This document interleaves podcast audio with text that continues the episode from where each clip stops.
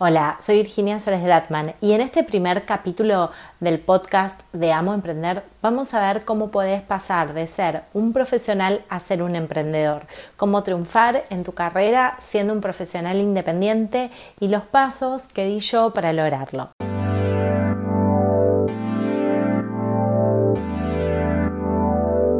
Bienvenidos a Amo Emprender un podcast de consejos y experiencias de emprendedores para emprendedores.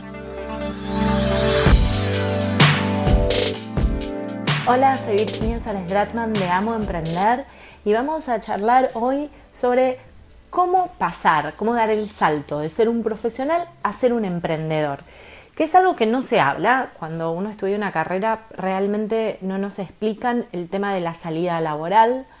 Eh, es más, en muchas carreras, no hay práctica de, la profesión eh, y entonces es muy difícil después poder empezar a trabajar de, lo que uno estudió o tiene que empezar a trabajar eh, para aprender por muy poco dinero o tiene que ir viendo cómo empezar a aprender. Y mucha gente eh, estudia una profesión, una carrera, por el hecho de que quiere ser independiente. No son muchas las personas que estudian una carrera con el fin de ser empleados. Eh, la gran mayoría tiene la idea de poder independizarse, poder eh, tener un consultorio o poder eh, tener su estudio jurídico, poder abrir em, una clínica de rehabilitación kinesiológica, o sea, todo va a depender de lo que estudien. La gente que estudia turismo quiere viajar, pero bueno, eh, sabemos que en realidad la gente que estudia turismo viaja, pero viaja cuando la gente no viaja.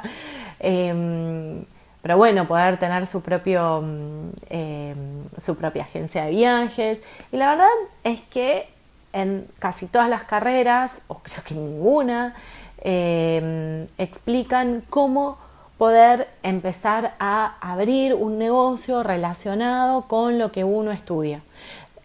Yo de todas las carreras que conozco, en muy pocas, y las que hay, la práctica de la carrera también es eh, bastante mm, pobre, por lo menos en lo que refiere acá en Argentina.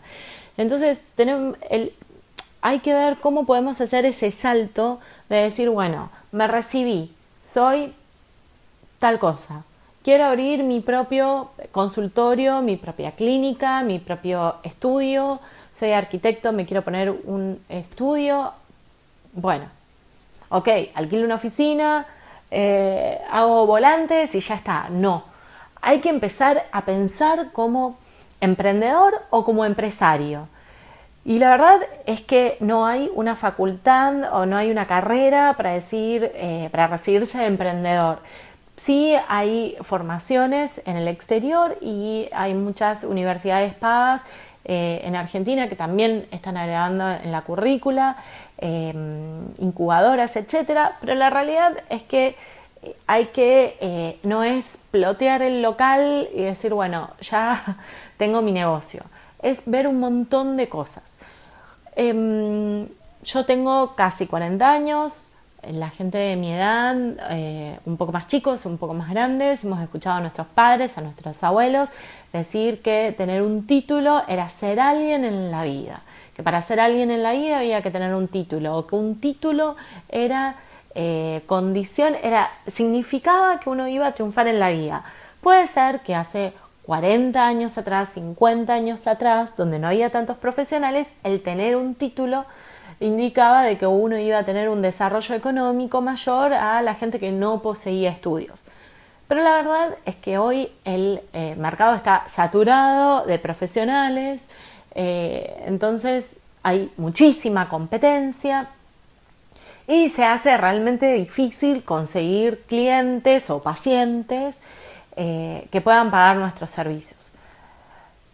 Y, la verdad es que como hay tanta competencia, uno tiene que empezar a pensar al cliente o al paciente em, como un cliente, más allá de que sea un paciente, de que hablemos de, un psicólogo, de que hablemos, suena feo eh, decir, bueno, pero es mi paciente. Bueno, también es tu cliente porque vos vivís de eso y tenés que ver cómo hacer para conseguir más pacientes, clientes y eh, que sean redituables. Yo la verdad es que em, estudiaba, estudiaba derecho, eh, también con esa idea familiar de que había que tener un título, que luego entendí que en realidad lo que quería mi papá y que es lo que quieren casi todos los padres, creo yo, es que sus hijos estén bien. Y el tema de estudiar una carrera, en su creencia, era el, eh, la única forma de mm, tener un buen ingreso económico. Eh, más allá de que los padres quieren salud, quieren bienestar, etcétera, también quieren que estén bien económicamente, que no tengan carencias. En ese momento, la verdad es que tener un título sí era, era algo valioso. La verdad es que, bueno, yo empecé a estudiar Derecho, él es abogado, tenía el estudio para seguir, pero bueno, por algunos problemas que en segundo año había regularizado las materias pero no las había rendido, en enero, eh, bueno, decidí cambiarme de carrera, así hubo una crisis eh, familiar y eh, me fui a anotar, el profesorado de inglés estaba cerrado, me gustaban los idiomas, me anoté en el profesorado de portugués. Y empecé a dar clases de portugués. Ahora, ¿en qué me diferenció de mis amigos? En que yo en ese momento dije, yo no voy, porque realmente no fue mi primera elección el ser profesora de idioma. Em, yo dije, yo no quiero trabajar con gente que no quiere aprender. No quiero trabajar en una escuela con chicos a quienes obligan a estudiar el idioma. No quiero trabajar en una universidad que están estudiando medicina y piensan que es una pérdida de tiempo tener dos horas semanales de portugués cuando tienen que estudiar un montón. Eh, entonces, bueno, ¿cuál era la salida? La salida era abrir un instituto. Eh, abrir un instituto donde viniera gente que eligiera aprender un idioma. Y a partir de ahí, desde el día uno que empecé la facultad, tuve esa idea. Ahora, en la currícula de, la carrera no había nada de cómo abrir un instituto, cómo armar un currículum, cómo mandarlo a una escuela. O sea, la gente que, las chicas que querían trabajar en escuelas no les enseñaban cómo armar y cómo presentarse en el Ministerio de Educación al margen. Em, dije, bueno, si yo quiero tener un instituto, quiero tener un negocio, tengo que pensar como empresaria, tengo que aprender ciertas habilidades que en la facultad no me enseñan y que yo puedo aprender, ya sea de administración de un negocio, de marketing para dar a conocer mi negocio, de publicidad para saber cómo redactar en su momento, eran eh, clasificados en los diarios, para aprender cómo redactar esos anuncios, es decir, una serie de, cosas que el resto no lo hacía. Unos años después, em, en mi grupo de, amigas, eh, viene una de las chicas que, trabaja en una agencia de turismo y dice, chicas, vámonos a Miami. Yo le dije, bueno, vamos. Y mi otra amiga, que es profesora de inglés, dijo, y yo no puedo, porque yo no lo puedo pagar. Y yo le dije, a ver, yo también alquilo igual que vos, doy clases particulares igual que vos, me pago un seguro médico igual que vos, o sea, teníamos la misma, tendríamos que haber tenido el mismo ingreso y los mismos gastos. O quizás yo tenía más gastos o ella, no lo sé, pero digamos, la situación era la misma. Y ella me dijo, y no, yo no puedo, no, no, no llego con el dinero. Y después hablando con mi otra amiga me dijo, ¿sabes lo que pasa Virginia? Es que no todo el mundo tiene tu mentalidad.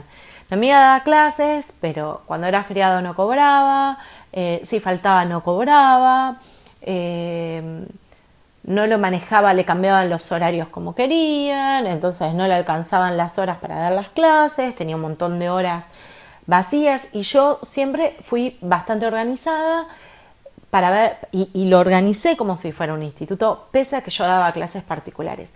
Y ahí estaba la diferencia, de que no todo el mundo tiene la, capacidad o las ganas de, em, de ser un emprendedor, de armar su propio negocio, de hacerse responsable, eh, de festejar los éxitos y también hacerse cargo de los fracasos, de cuando uno abre un servicio y ese servicio no se vende, etc.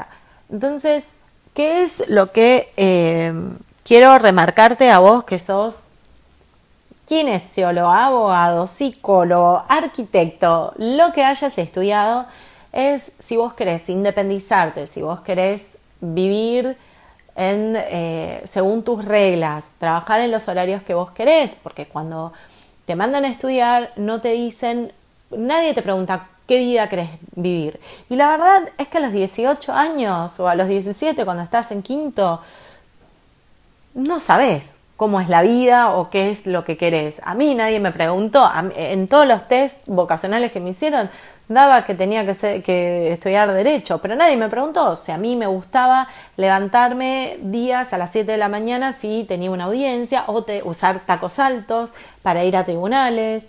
Eh, no sé, nadie te pregunta el tema de los horarios, el tema de eh, sociabilizar con la gente.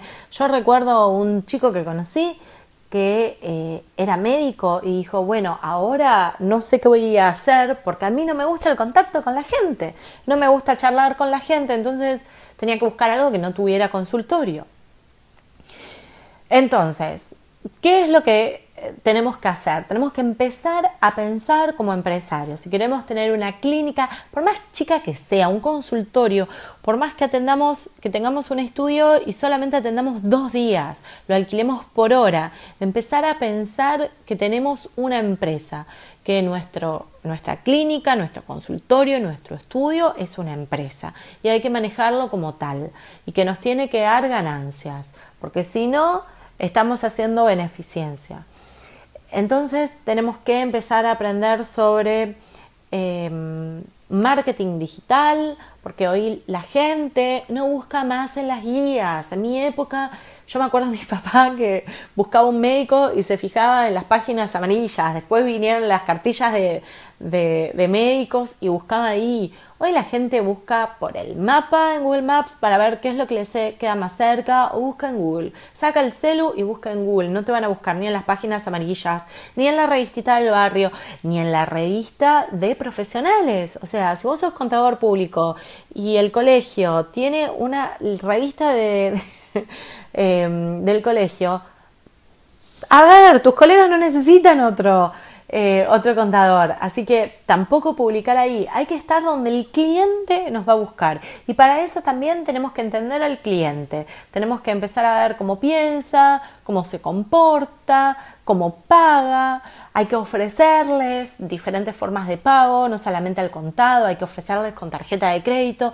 Hoy cualquiera puede cobrar con tarjeta de crédito. No es necesario tener postnet, no es necesario tener una línea eh, telefónica fija, con el celular directamente desde Mercado Pago se puede ingresar el, monto y se cobra, podés tener el EMPOS, el, el postnet móvil o no hace falta, lo puedes hacer directamente del celular.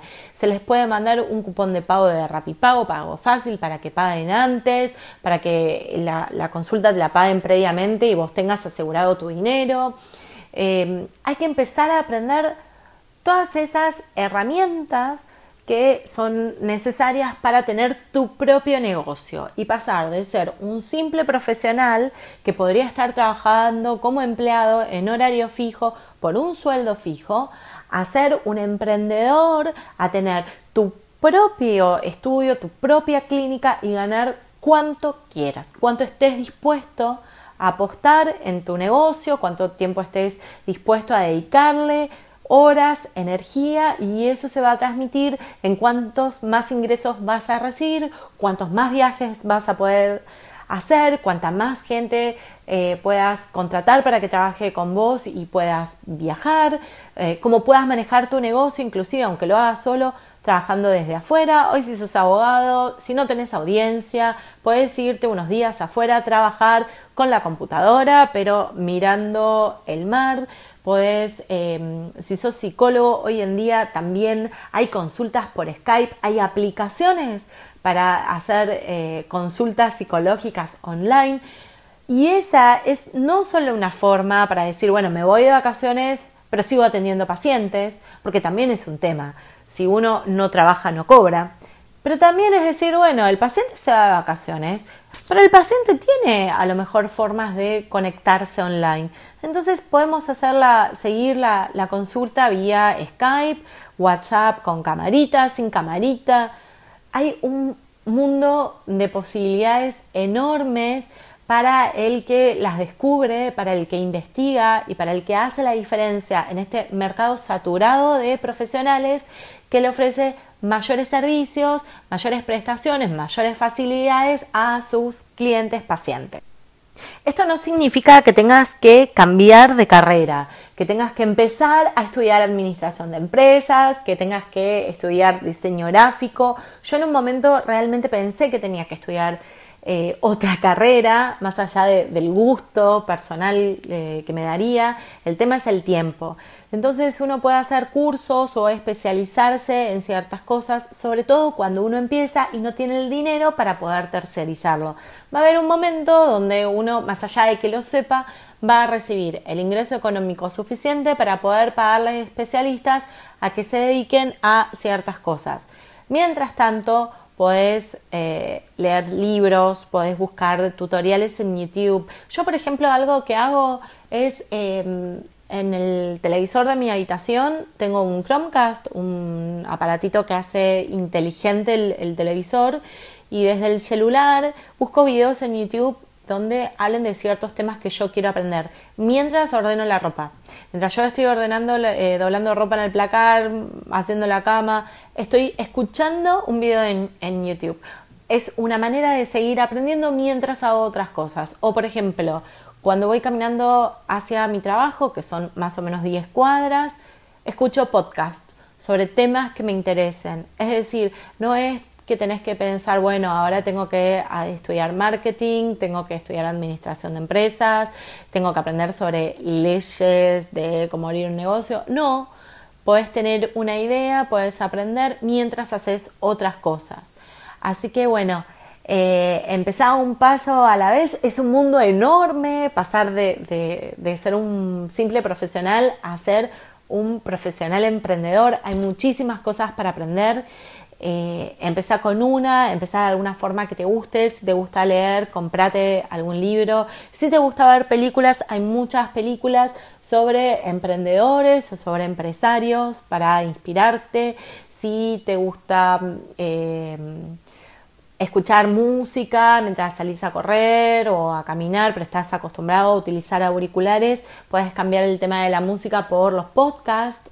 Eh, si miras tele, Puedes hoy mirar videos en, YouTube donde explican cosas o por ejemplo eh, en algunos cables está el canal Wobi que eh, es un canal para empresarios y emprendedores, puedes mirar esos programas, es buscar algo que a vos te guste hacer y que puedas aparte aprender estas nuevas herramientas que necesitas para triunfar en el mundo actual. Este fue otro episodio de Amo Emprender no te olvides de suscribirte en iTunes o escucharnos online en www.amoemprender.com barra podcast.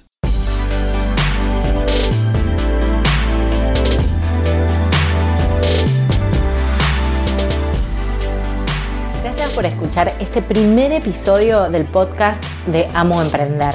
Si te gustó, te invito a que compartas el episodio con tus amigos en las redes y también a que te suscribas para que puedas escuchar los próximos episodios.